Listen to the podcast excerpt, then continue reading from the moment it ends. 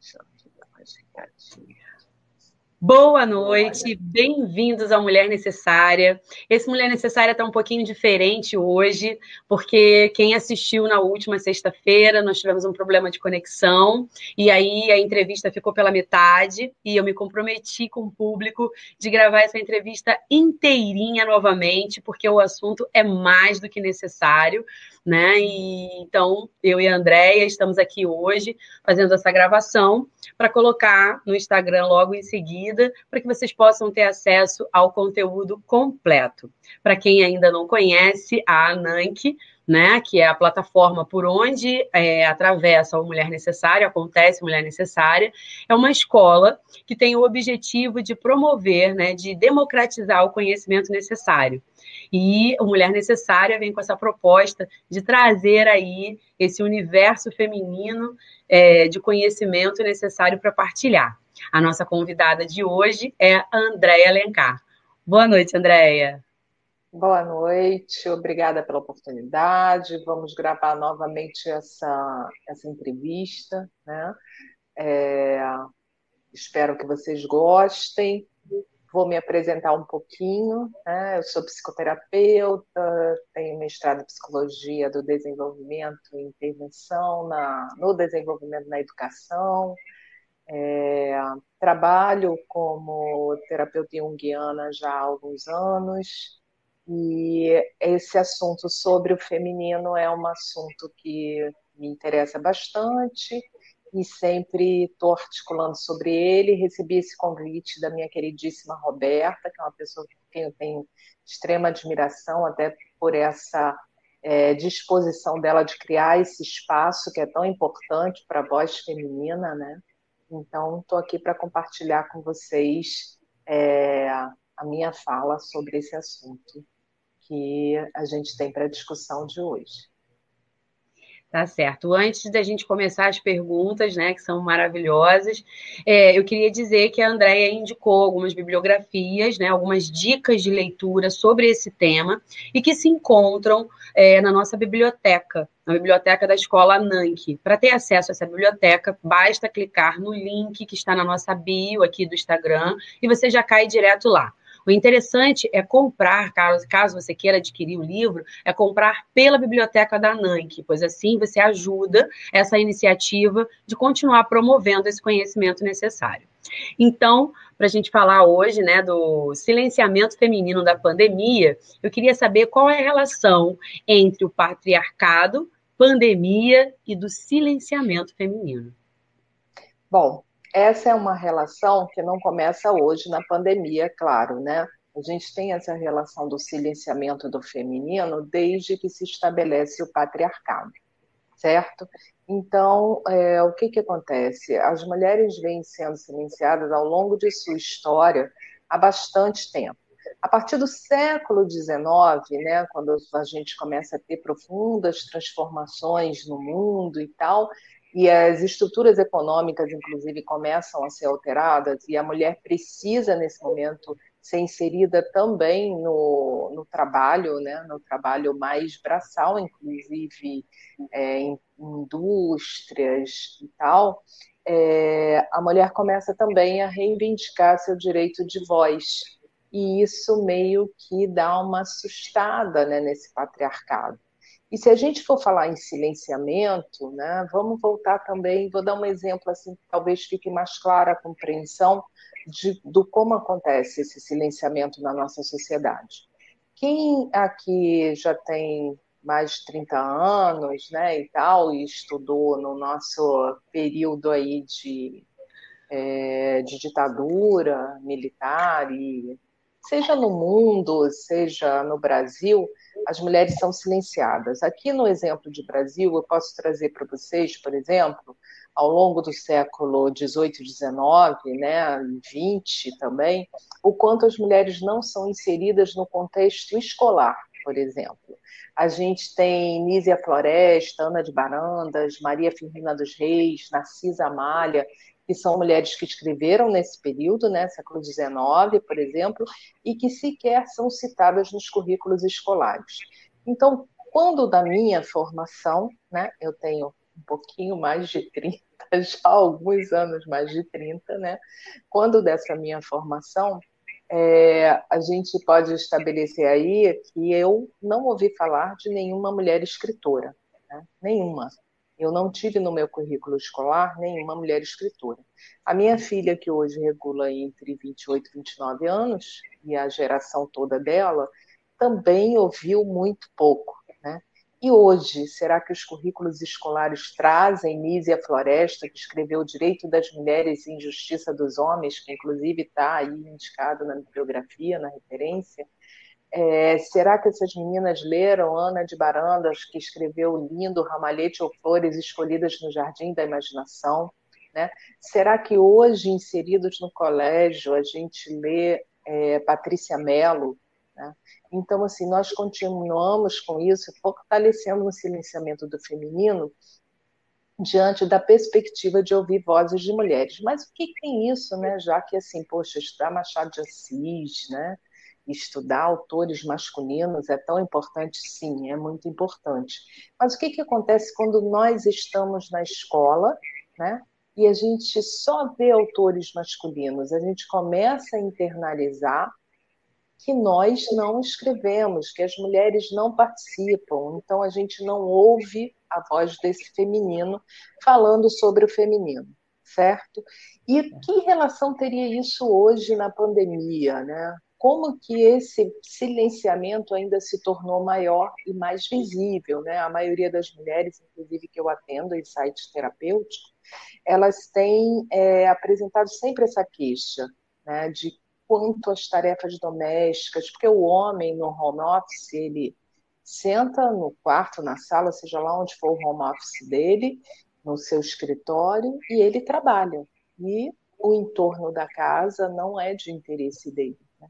E a maioria das mulheres não. Elas trabalham muitas vezes com filho pequeno no colo, porque também uma outra parte do feminino, que são as empregadas domésticas, né, que a gente sabe que é uma predominância de mais de 90% de feminino nessa função, elas uhum. também estavam ausentes, agora já começam a retornar aos lares, mas esse trabalho tão essencial, né, é, não essencial no sentido de que deveríamos torná-lo um trabalho que não se resguardasse da pandemia, mas essencial porque as mulheres que trabalham continuam trabalhando nas suas casas e continuam trabalhando nos seus trabalhos dentro de casa, né? muitas vezes com filhos, com crianças. Então, a Marie Claire, há algum tempo atrás, há uns três meses atrás mais ou menos, ela escreveu um artigo muito interessante, quem tiver a oportunidade de ler, sobre as questões do quanto a produção acadêmica feminina, a produção jornalística, a produção do feminino né, na escrita, nas academias, nas pesquisas, diminuiu. Teve um baque nesse período de pandemia, justamente porque nós continuamos acumulando tantas tarefas e agora dentro de casa não temos tempo para nossa voz. Então, essa é uma forma também do patriarcado silenciar esse feminino né? dentre todas as outras é, questões que estão acontecendo agora no país, né? Que a gente está ciente. Então, assim, neste momento, o que tem mais se pontuado é o quanto existe ainda uma diferença enorme entre a posição do homem e da mulher né, no trabalho. E isso ficou muito escancarado nessa pandemia, no sentido de que as atividades domésticas continuam sendo em sua maioria, realizadas por mulheres. Né? E como temos como auxiliares dessas atividades domésticas também mulheres, o nosso trabalho fica comprometido, nossa produção de trabalho fora do nosso ambiente doméstico. Isso é uma forma, sim, do patriarcado nos silenciar, né? de nos interromper, de retirar a nossa voz, assim como as escritoras que eu citei nunca foram estudadas no ambiente escolar, hoje também as mulheres se silenciam no sentido de que suas produções estão comprometidas devido ao patriarcado não compreender que temos que estabelecer uma relação conjunta desse homem e dessa mulher, né? De cuidados da casa e de home office. Então, é essa questão que a pandemia colabora, né? A pandemia não colabora, mas apresenta o nosso silenciamento, o quanto ainda somos silenciadas. Então, esse silenciamento é um processo histórico que as mulheres uhum. vivem. Como eu disse, até hoje, nas escolas, se lê muito poucas mulheres para além dos cânones, como Cecília Meirelles, Clarice Lispector, nós temos muitas escritoras interessantes para lermos na escola, mas a gente continua é, apenas favorecendo o masculino, lendo o masculino, assistindo filmes de diretores homens, é, e por aí vai. Né? Então, essa é a questão. Como se silencia e como a pandemia escancarou, aumentou esse silenciamento nessa questão, onde as mulheres hoje, e isso eu trago como experiência mesmo de consultório, em sua grande maioria perceberam o quanto conquistaram pouco em relação à divisão trabalho externo e trabalho de casa. Então, é, é, é essa relação nessa questão de conquista, né, gente, é, é, fica sempre essa análise. A gente, em relação às nossas ancestrais, a gente já pode entender que a gente avançou bastante. Né? O direito ao voto, etc, etc, etc. Mas aí vem um, um evento como esse, uma pandemia, e mostra que, mesmo com esses avanços, o quanto ainda está frágil né? A representatividade Sim. da mulher, a voz da mulher, o trabalho da mulher, a valorização do trabalho da mulher, né? Exato. né? E aí... É bom para que a gente perceba o quanto os direitos alcançados eles precisam ser mantidos e precisamos lutar por mais direitos, né? É, alcançamos sim direito a voto, né? Mas ainda somos minoria no plenário, né? Então assim é, temos uma minoria de deputadas, uma minoria de vereadoras, isso no país todo, né? Não poderia nem só dar o exemplo do Rio de Janeiro. É. Então, assim, a voz da mulher, ela continua. E somos maioria de eleitoras, né? Somos mais de 51% de eleitoras. Então, por que não votamos em mulheres? Por que não damos vozes a mulheres? Ah, tem candidatos homens bons, excelentes, eu gosto de votar no candidato não pelo sexo. Concordo totalmente. Temos candidatos bons homens e candidatos ruins, assim como também mulheres. Então, por que não dar voz a mulheres? Temos excelentes candidatas, temos candidatas ruins, a análise de em quem votar não deve estar vinculada a sexo, ok, eu devo vincular a minha análise àquele que é bom, o candidato que é bom, mas eu devo dar voz ao feminino.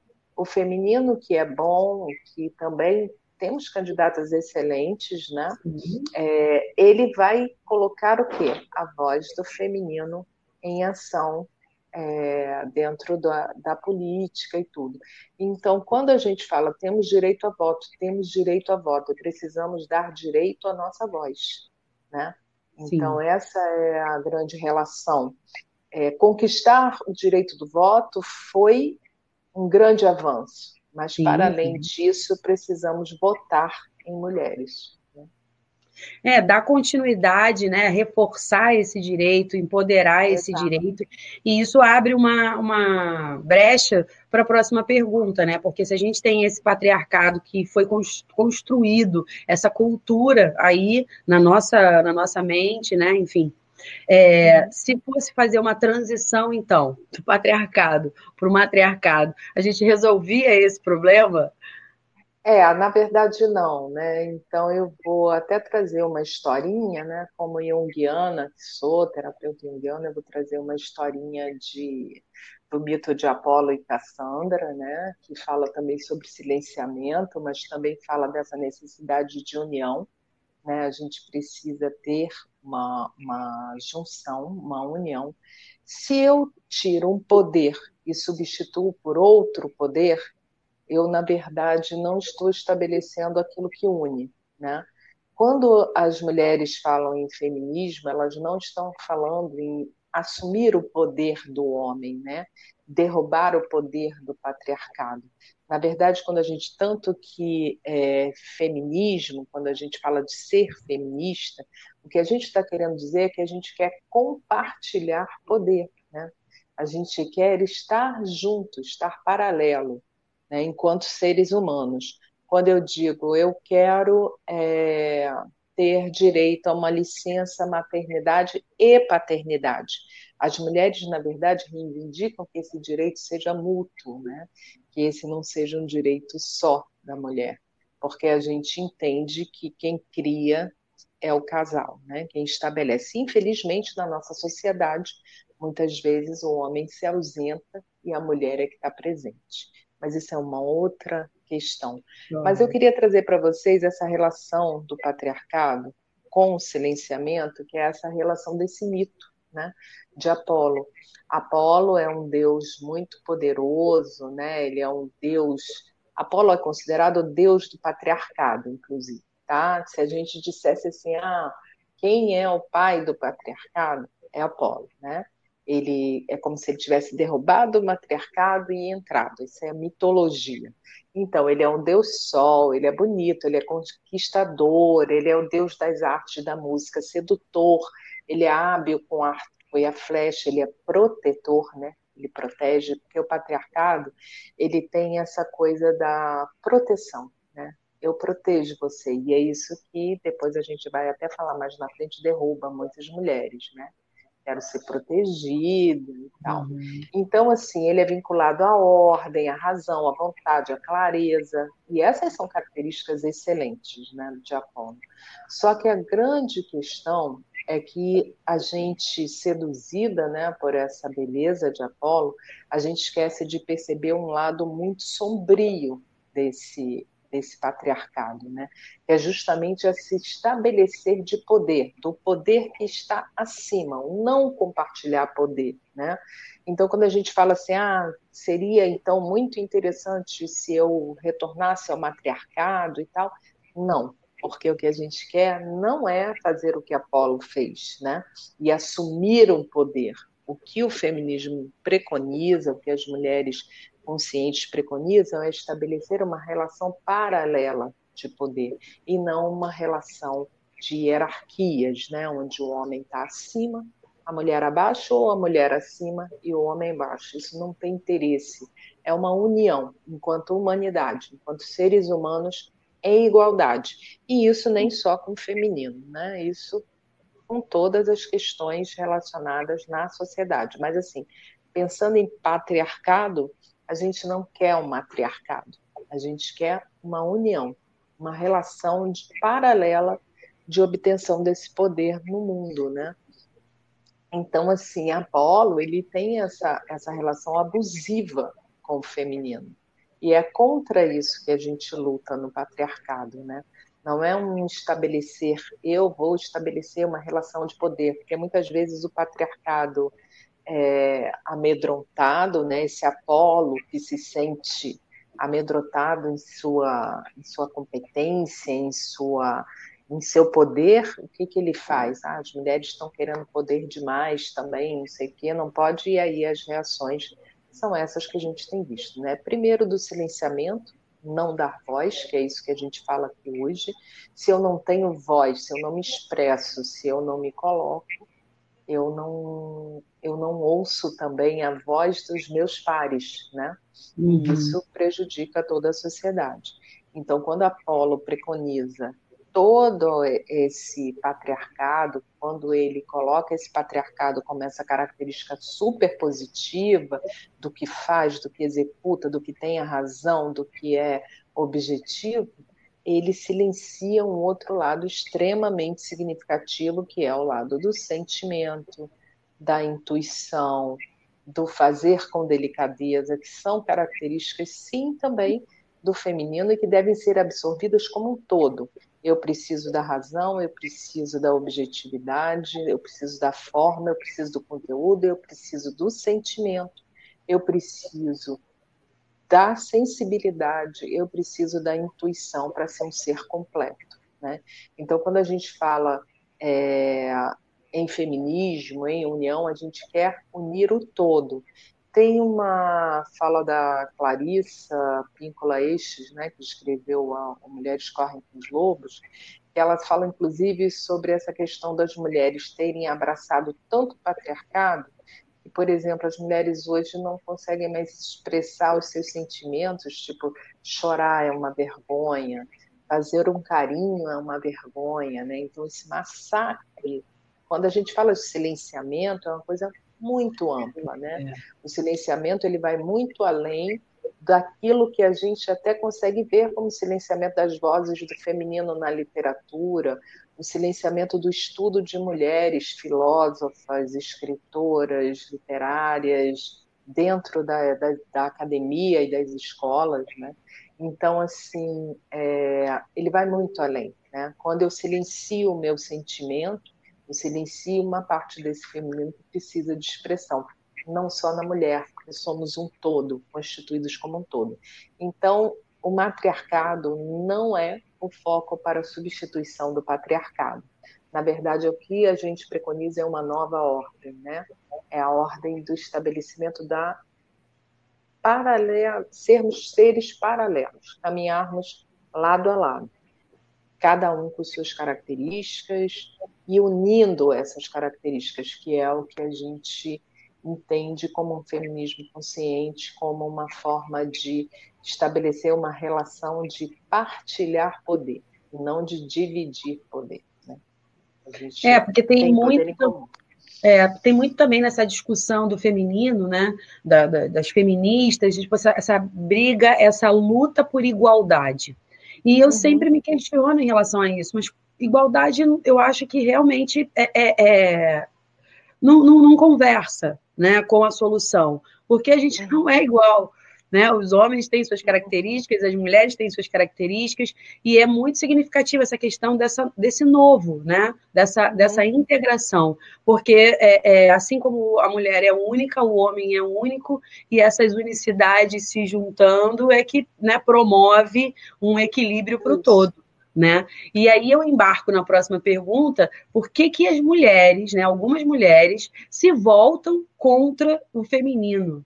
Será que é por causa dessa, dessa leitura de, de, de, igualdade, por causa dessa questão, dessa construção do patriarcado que veio até agora? É um, é um misto de tudo isso? O que, que você pensa? É, na verdade, é um medo, né? Porque o patriarcado, como eu tinha falado um pouquinho antes, ele tem essa Apolo, apesar de ter essa característica extremamente negativa e opressora sobre o feminino, ele mascara essa essa capacidade de forma protetora, né? É, quer ver? Eu vou dar exemplos simples que, que uh, as mulheres certamente já passaram por isso, né? É, essa roupa está muito decotada, e eu não sei o que, ah, mas minha roupa e tal. É, não, mas eu estou falando isso para te proteger, né? Então, o patriarcado, ele tem toda essa, essa sedução, né? Tipo, é, você tem que executar alguma ação e tal, é, e o homem vai lá e fala, não, eu faço para você, isso é muito complicado para você fazer. Poxa, quem não quer, né? É, e aí a gente pode até trazer algumas obras que, que no início agora do século XXI tiveram super expressividade né, entre as mulheres, inclusive a leitura, como 50 Tons de Cinza, muito criticado e tal. E aí o importante desse livro, que eu penso, é que ele desmascarou um pouco e jogou um pouco na cara o quanto as mulheres são seduzidas por esse patriarcado, né? O homem que provê, o homem que faz. Imagina você senta numa mesa riquíssima e o cara sabe escolher os vinhos para você. Isso tudo é muito sedutor, né? Isso tudo é muito é, maravilhoso. Você vai andar de helicóptero, você vai. Então tem toda uma relação com essa coisa da sedução do patriarcado. E aí você esquece de ver o principal nessa história, o abuso, né? Então, é essa questão que as mulheres caem, sabe? Quando a gente está muito vinculada à lógica apolínea de sedução, de certo, de objetivo, do que provê, do que faz, do que tem a razão, a gente é derrubado. E aí, por isso, muitas mulheres ainda é, protegem esse livro é, mesmo você gostando ou não gostando, contestando ou não contestando, ele veio meio que jogar na cara da gente, né? Opa, peraí. Uhum. É uma história de sedução desse patriarcado que se mascara da proteção. Então é muito legal. Quem não quer na vida ter todos os seus problemas solucionados, sejam eles financeiros, emocionais, não é maravilhoso isso? Mas por trás disso, qual é o discurso? Você não é capaz de resolver sozinho, né? Por trás dessa historinha, qual é o discurso? É, eu vou fazer o que é difícil para você e você vai ser bela, recatada e do lar, né? É. Lembrando aqui essa, essa frase é, triste. tão triste, né? Então, assim, a sedução, ela está para além dessa coisa do, da lógica do, da igualdade, né? Eu entendo quando as feministas falam em igualdade, né? É claro que eu estou falando aqui da consciência, né? Eu não estou falando dos movimentos, que eu não, eu não posso falar em nome de todos os movimentos. Mas o que eu estou falando, assim, o feminismo que eu acredito, quando a gente fala de igualdade, é essa questão de andar ao lado, né? De, de compartilhar poder, de estar próximo, é de, por exemplo, se a mulher tira licença de maternidade seis meses, que o homem também tire. E aí vocês podem falar, nossa, mas isso é um absurdo. Por quê? Né? A mulher ela pode se ausentar do seu ambiente de trabalho por seis meses, mas o homem não. Ah, isso vai quebrar o Estado. Não, existem países que fazem isso. Isso dá o quê? É, retira aquela história de que as mulheres precisam ganhar menos porque engravidam que vão tirar licença maternidade. Né? Então, a licença é para o casal, a mulher não teve o filho sozinha. Então, quando a gente fala de estabelecimento de igualdade, nesse sentido que eu compreendo a igualdade. É igualdade de deveres e igualdade de direitos. Né? Outras igualdades seriam muito difíceis, porque somos seres diversos, né? e mulher e homem são diversos. Então, assim, a grande questão é quando essa mulher precisa tirar uma licença maternidade de quatro ou seis meses e que ela fica afastada do seu ambiente de trabalho, certamente na nossa lógica patriarcal, né? Lembra da razão, da objetividade. A razão diz o quê? Ah, ficou quatro meses afastado do trabalho, volta com filho pequeno, vai ter que faltar ao trabalho. A lógica diz o que? Ela tem que ganhar menos, né? Só que ela não teve esse filho sozinha, né? Então, assim, se dentro de uma sociedade eu tenho seis meses de licença para o homem, seis meses de licença para a mulher, acaba essa diferença, né? Existe uma parentalidade objetiva, que também é objetiva, que também pode ser considerada apolínea, mas ela uhum. é uma parentalidade que traz também a lógica do feminino né, para isso. Então você acaba, e a gente tem países no mundo com, com esse sistema, né? A Suíça e a Suécia, por exemplo, homens e mulheres têm licença. E assim, não se afundam economicamente, ah, não vamos comparar Brasil. Temos que comparar Brasil com os bons exemplos, sim, né? Economicamente, a gente pode é. caminhar sim, se a gente continua achando que a gente não caminha para aquilo que são os direitos fundamentais do ser humano, aí fica difícil realmente. A nossa realidade empresarial, é, temos empresários riquíssimos, né? Então, assim, que não se afundariam, as pessoas trabalhariam é, com os direitos adquiridos melhor ainda. Então, quando, quando a gente fala assim é, dessa questão da rasteira que as mulheres levam, é nesse sentido porque a gente acaba abraçando a lógica né, patriarcal de Apolo e a gente acaba por internalizar que isso é correto. Então, quando alguém fala, ah, a mulher tem que ganhar menos porque vai engravidar, vai faltar o trabalho, vai não sei o quê, muitas mulheres acabam, não, mas é verdade, eu vou ficar em casa quatro meses, eu vou faltar ao meu trabalho porque eu vou ficar com meu filho, e a maternidade é o que há de mais importante para mim. Isso é perfeito, né? A maternidade deve ser, eu sou uma pessoa que, que acho isso, que quem opta, que é uma opção também por ser mãe. Isso é muito legal, só que é, eu acho injusto a gente pensar que tem filho sozinho, né? que a sociedade preconize que somente um dos pares tenha responsabilidade.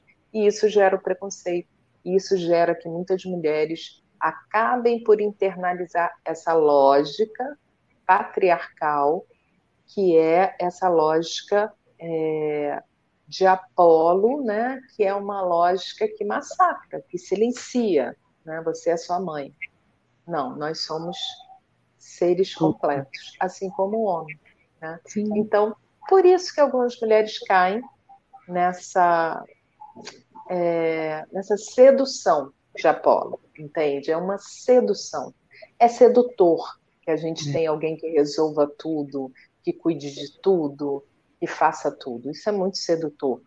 Só que isso cobra um preço, né? E geralmente muito caro. Então, Sim. que é o nosso silenciamento, o nosso anulamento, né? Deixamos de ser pessoas individuais. Então, é só isso que a gente tem que estar atento. É muito legal as características de Apolo, que existe o homem que provê, que existe o homem, mas que a gente não seja silenciada devido a isso. Né? Então, é, é esse paralelo de estar atenta, e é por isso que a gente cai, quando a gente se distrai. E aí vem um livro como Se Cantatões, e ó, rasteira na mulherada. E aí a gente fala, não, fomos seduzida porque é bonitão, porque é esse. Não, a gente foi seduzida pelo patriarcado. Né? Sim, As mulheres sim. foram seduzidas pelo patriarcado. E para quem acredita, como eu, que a literatura preconiza o que acontece numa sociedade, por mais que falem que o livro é péssimo, ruim e tal, que eu considero a escrita não tão boa, mas ele trouxe quase que uma premonição do que aconteceria no sentido dessas mulheres que apoiaram candidatos que falam contra as mulheres, né? que preconizam o silenciamento feminino. Então, é, são histórias que meio que anteciparam o que veio depois. Né? É porque fica é, né, nessa, nessa questão, eu acho, né, das mulheres que vão contra o, o movimento feminista, é um, um, embaralhamento aí de sentimento e consciência. Então, assim, uhum. se você não tem consciência de muita coisa, né, não, não, não entende Isso. muita coisa e sente uma outra coisa que você foi treinada a sentir desde criança, né? Seu pai te protege, uhum. né? Seu pai é seu super-herói. É, a gente tem essa a, a visão da, da, da mãe como que vai cuidar, que vai acolher acolher, uhum. que vai aconselhar, e o pai que vai proteger, o pai que vai me levar para as aventuras, que vai me proteger todas as coisas. Então, assim, imagina, né, você crescendo com, com tudo isso e de repente é, é, se encontra num, num outro movimento, com uma outra consciência que diz que não, né? Que você pode se proteger sozinha, você pode Exato. se bastar e que o seu companheiro ele vai vir para complementar e não para te, né? Para te anular ou para então, é, é, é, é realmente um, um, processo. É uma sedução, né? É, é uma sedução. É, muito sedutor para tanto para o homem quanto para a mulher. Né? O homem porque estabelece poder e a mulher porque ela fica tranquila no sentido de. Só que a gente sabe que não é essa tranquilidade, né? Que esse prover, esse cuidar, esse e aqui é importante que fique claro também que ninguém nega essa necessidade e isso deve ser um, deve ser estabelecido, né? É, por exemplo, fala-se muito, ah, não precisa, é, cavalheirismo acabou, não sei o quê. Não é uma uhum. questão do cavalheirismo. Eu penso assim, o homem tem sim que ser gentil com, com a mulher, né? Ele tem que ter sim uma relação afetiva, ele tem que ter sim uma relação de cuidado, né? É, com o outro, com o ser que está na sua frente e com quem você quer estabelecer uma relação. O que a gente não quer é que esse cuidado se torne uma coisa assim: eu vou cuidar porque você não é capaz de se cuidar. Existe aí uma diferença né? muito né? tênue, né? É é, bem fininha essa. É muito interessante. Eu não quero um homem, um cavalo perto de mim que me trate mal, ou, ou grite, ou, né, ou que ah, vou fazer acontecer. Não. A gente quer sim gentileza, uma coisa não exclui a outra, a gente quer cuidado, né? Se adoece, vem um, um, um homem e te cuida, faz uma sopinha, uma coisa, mas eu quero também que esse homem divida as tarefas da casa. Eu quero que esse homem crie o filho junto comigo. Eu quero que esse homem ouça a minha voz. Eu quero uma sociedade onde eu leia mulheres, onde eu ouça mulheres escritoras, onde eu veja filmes de diretoras, onde a voz dessas mulheres sejam também é, elevadas. Então, assim, o grande problema do patriarcado é que essa sedução mascara o outro lado, né? o lado que é extremamente abusivo e agressivo de Apolo, que é eu cuido e boto numa redoma porque você está presa, né? Você está Corta presa. as asas, né? Tira a sua liberdade, seu direito de, de ir e vir. Exato. Isso é né? outra coisa, né? Isso é, isso é que a gente tem que ficar atento. É muito legal ter uma pessoa educada que cuida, que caminha junto, que, e deve ser dessa forma, né? Deve ser dessa forma. Então, mas é, eu sou uma pessoa completa, eu sou uma pessoa que sou capaz de viver sozinha, eu sou um, um ser humano que vou conquistar meus espaços. Isso é importante que fique claro. É essa a diferença. É tênue. E por isso as mulheres continuam levando rasteiras, que a gente passou, como eu disse no início, uma vida escolar inteira sem ouvir outras vozes a gente internalizou praticamente, foi até o que você falou, passou uma vida inteira né, ouvindo, é, lendo escritores masculinos, filósofos masculinos, é, historiadores masculinos. Uhum. E é quando você chega na academia também, o, gran, a, a, a, o corpo docente, em sua maioria, Exato. masculino. A não ser quando você vai Exato. chegando um pouco para os cursos né, de pedagogia Sim. e tal. Aí você encontra. Um, mas, assim, é, teve entrevistadas aqui que falaram assim: eu cheguei na, na, na universidade e continuei lidando com homens. Né? E aí, e moldando o meu pensamento. Não, não, isso aqui, vou, vou, achar que você é louca se você escrever isso, Exatamente. ou se você falar isso porque dentro da mentalidade deles, daquilo que já estava né, formado, e aí acaba canalizando. Às vezes a mulher até consegue chegar, mas não consegue expressar, né? Já teve vezes de, de eu ouvir na academia, né? Assim, quando você for doutora, aí você fala sobre isso. Agora Exato. você vai escrever isso.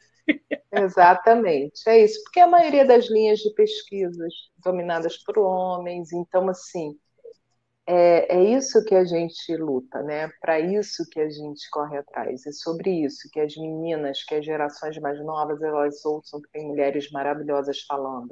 E até esse espaço aqui, o Mulher Necessária, é espetacular nesse sentido, né? Muita gente fala, ah, por que mulher necessária? Por que não o ser humano necessário, né? Não sei o quê é porque a gente já tem muito espaço de voz para homens.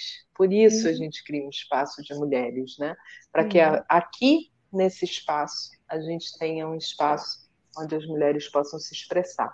Não é um espaço contra o homem, ou que, ah, não quero ouvir a voz do homem. Uhum. Não, a voz do homem está sendo ouvida aí desde sempre. Então, para isso, se cria espaços onde a gente possa fomentar também o falar feminino. Então, certo. Parabéns novamente. Muito legal. E aí, né, é, eu embarco na próxima pergunta, que qual é a importância, né, do, do, dos movimentos de mulheres para que a voz do feminino volte a ser ouvida, né, que aí já se encaixa com tudo isso que a gente estava falando. Sim, é, os movimentos de mulheres são essenciais. Se eles não existissem, a gente não votava hoje, né? A gente não tinha é, a conquista de várias, é, várias leis trabalhistas, inclusive, que nos defendem, é, como, por exemplo, a lei contra o assédio no trabalho, é, N coisas que, e N coisas que a gente ainda tem que conquistar. Né? A Lei então, Maria da Penha, né? Que, a Lei que, Maria da Penha. Por detrás dessa lei, quantas mulheres puderam entender a, a violência que elas vinham sentindo, que elas vinham passando, porque até então era normal. Né? Exatamente. Uma mulher, Exatamente. e aí, ah, daí cria-se até aquele ditado, né? Em briga de marido e mulher, ninguém mete a colher. Exato. Deixa eles. E o quanto é importante né, os movimentos justamente para que a gente não perca o pouco que conquistou. Porque hoje mesmo eu li uma notícia no jornal que existe aí um projeto né, de lei para ser votado, onde se tira a obrigatoriedade primeiro da denúncia né, e o financiamento para para as mulheres, né? Financiamento para as mulheres que estão em situação de risco de agressão e tal. Então, assim, existe um projeto de lei para ser votado para tirar esses recursos. Então, os movimentos são de extrema importância para que a gente esteja sempre atento a isso, né?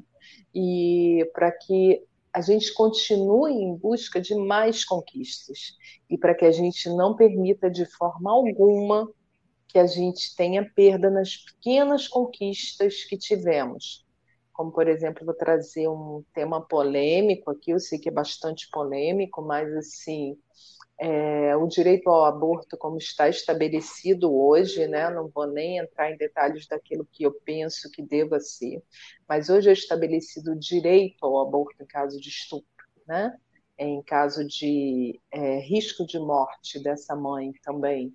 Então, assim, a gente não pode perder esse mínimo, porque existe também hoje um projeto tramitando contra né, essa possibilidade, o que acarretaria na tragédia de meninas que a gente sabe que no nosso país, né, esse último caso que teve da menina de 10 anos não é isolado, né, não é um caso isolado, isso é um caso recorrente no nosso país, então a gente teria a tragédia dessas crianças não terem direito e acesso a, a, esse aborto, a essa tranquilidade de permanecerem crianças com todos os traumas já que, que o estupro acarretou nelas. Então, assim, é que não se perca o pouco que se conquistou, né? independente de ideologias.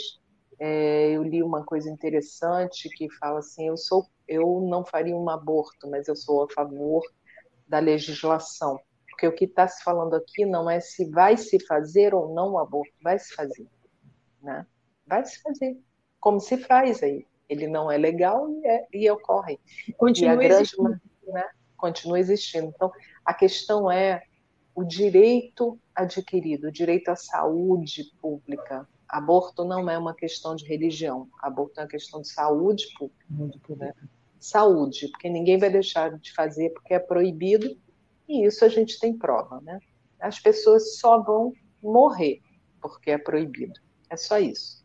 Né? Então, assim, esses direitos, como a Lei Maria da Penha, um incentivo econômico, inclusive para mulheres que estão em situação de risco, esses direitos, os movimentos femininos, né, feministas, são de extrema importância, porque eles, além de lutarem pela manutenção dos poucos direitos que adquirimos, eles também lutam para que a gente possa ampliar os nossos direitos enquanto mulheres, cidadãs, pagantes de impostos, trabalhadoras, por aí vai.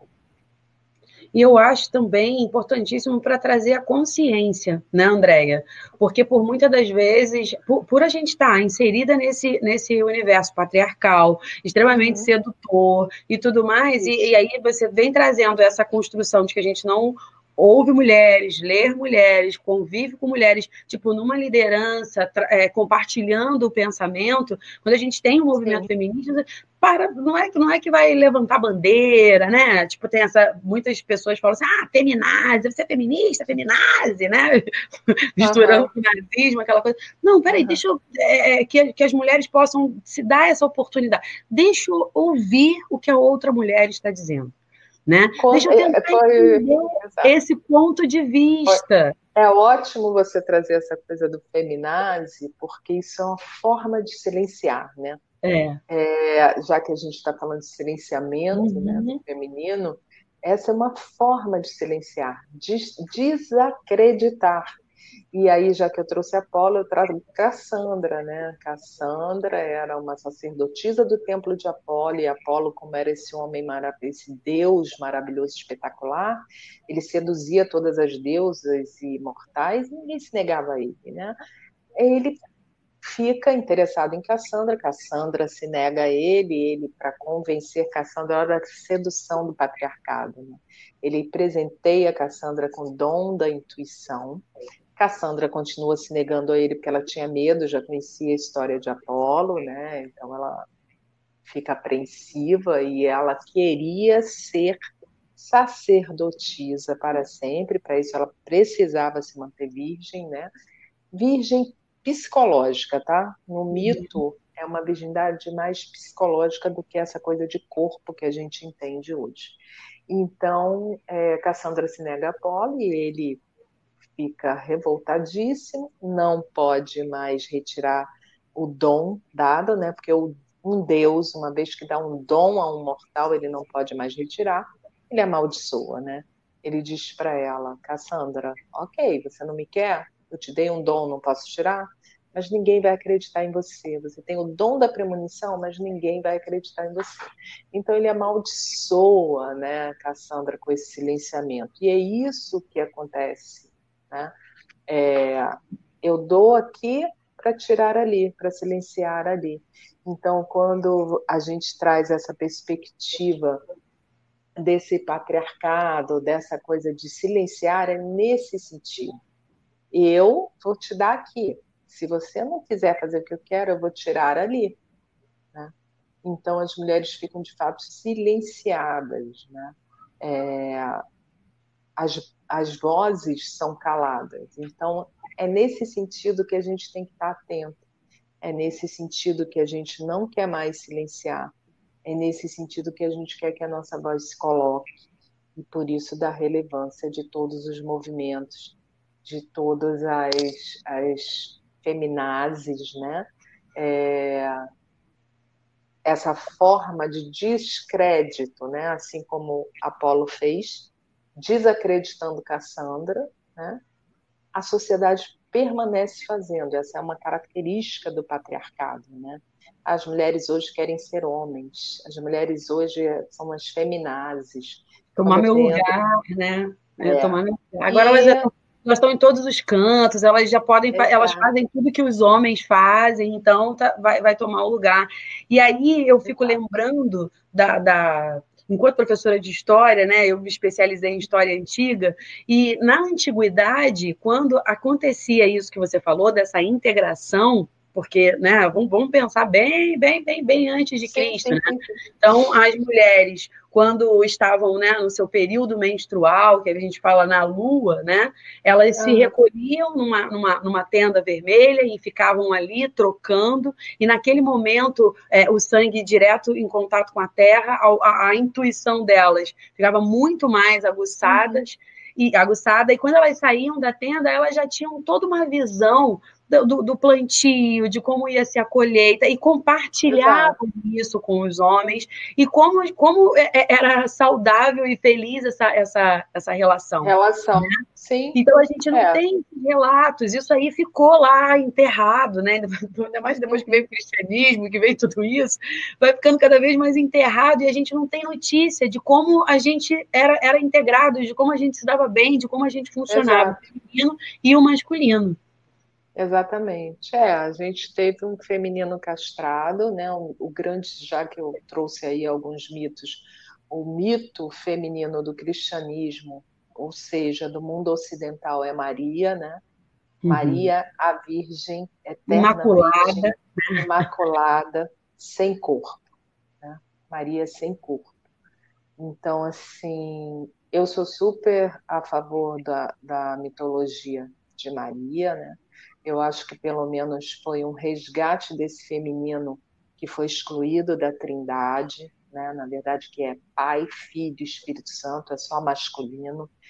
E aí eles perceberam que era necessário, esses homens vão nascer de quê? De onde? De onde é preciso de uma mãe.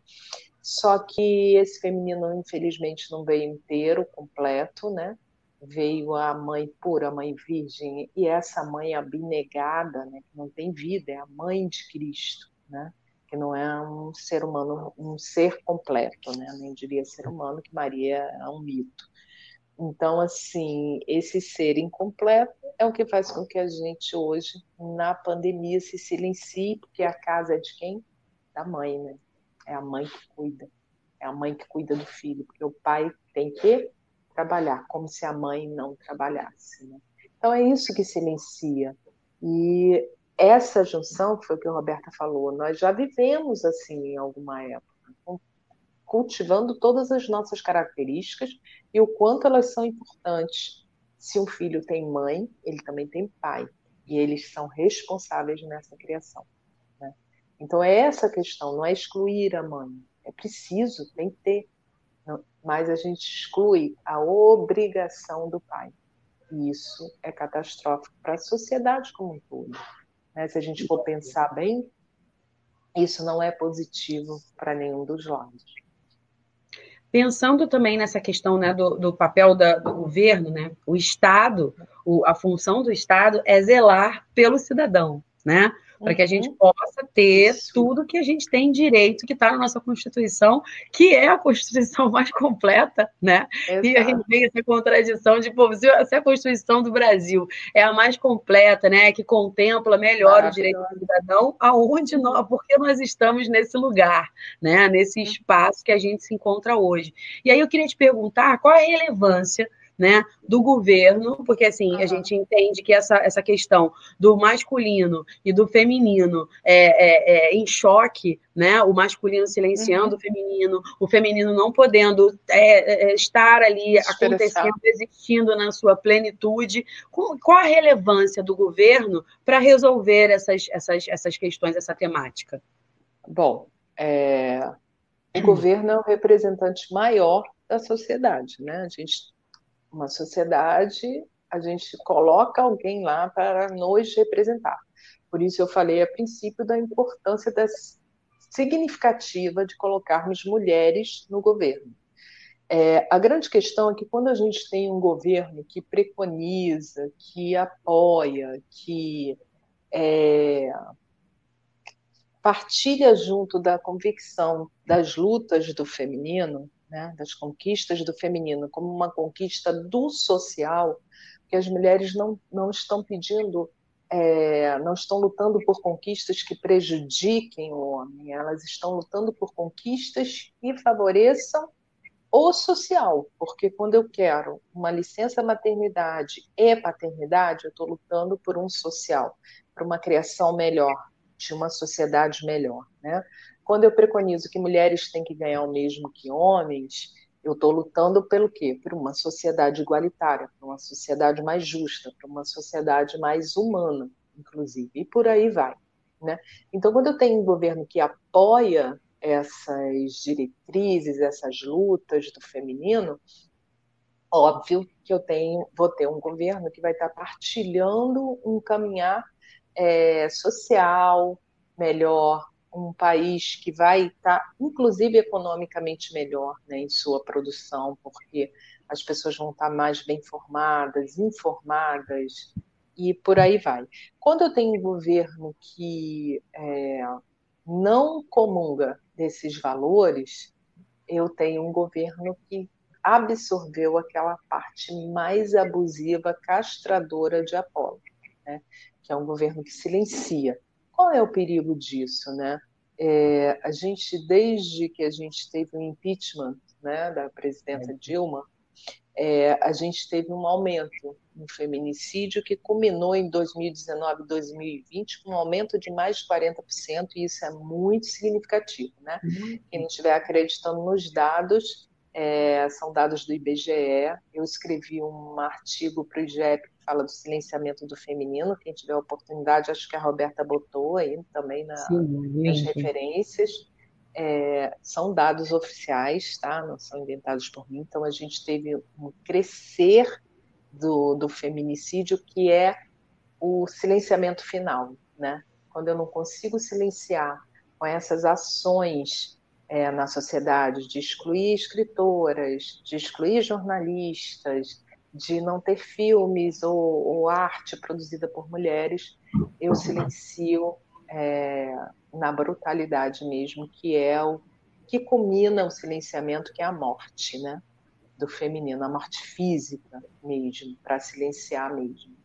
Então, assim, quando a gente tem um governo que é, dita coisas como mulheres têm que ganhar menos mesmo, como a gente já falou antes, é, mulheres têm que ter um lugar atrás do homem, quando esse governo não coloca mulheres em seu ministério, quando esse governo não, não traz uma voz feminina representativa, estou falando de voz feminina representativa social, né? É, a gente tem um, um prejuízo enorme para o feminino e por isso a necessidade das lutas permanecerem, porque, como eu disse antes, aquilo que é direito, que a gente adquiriu, é facilmente perdido né? muito facilmente perdido.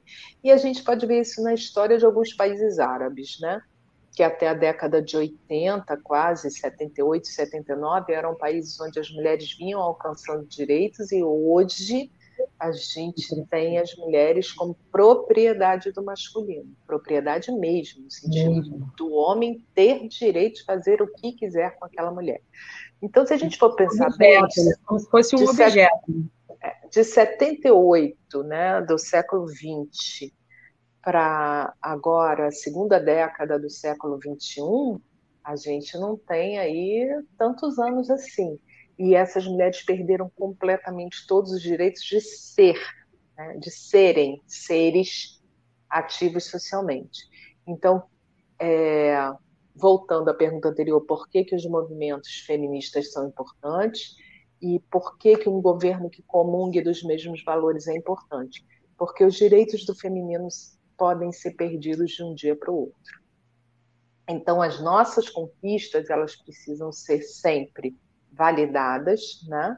Eu preciso reconhecer que todos os movimentos que vieram antes de mim, o quanto facilitaram a minha vida, e preciso reconhecer o quanto eu ainda preciso conquistar e manter que foi adquirido para que as próximas gerações é, usufruam disso. E quando digo próximas gerações, digo próximas gerações, homens, mulheres, tá? É, unidos. Toda né? a sociedade, né? Toda, toda, toda a sociedade. Né? É claro Porque... que eu não vou entrar aqui nas questões de mulheres trans, de gêneros uhum. e tal, porque eu acho que tem pessoas com muito mais competência do que eu nesse assunto para falar sobre isso. Mas, assim, falando de masculino e feminino, de silenciamento de feminino, eu digo que o governo faz toda a diferença, o governo está lá. Agora, é importante que a gente não esqueça que o governo estabelecido foi colocado por nós lá de alguma forma, é, seja por nos silenciarmos, seja por é, não lutarmos para defender aquilo que já tínhamos conquistado. É, então, todo o governo, é, seja por não votarmos em mulheres, né, seja por não pesquisarmos mulheres para terem voz, e eu não, que não digo assim, ah, tem que ser um plenário todo de mulheres, não, mas a gente precisa de uma representatividade mais forte. Né? Pelo menos um seja... equilíbrio, né? Exato. Então, certamente que o governo ele é fundamental. Primeiro, para a manutenção das conquistas e segundo, para novas conquistas, né? para uma sociedade mais igualitária, uma sociedade mais justa, uma sociedade que a gente acha que é uma barbárie ter um aumento de 40% de feminicídio. Né? Então, isso é que eu, eu entendo que, que faz a diferença o governo. E faz, a gente sabe, né? Mas a gente não pode esquecer que o governo está lá, nos representa, que a gente precisa cobrar, a gente precisa é, discutir política, sim, né? trazer política. Política é coisa de mulher.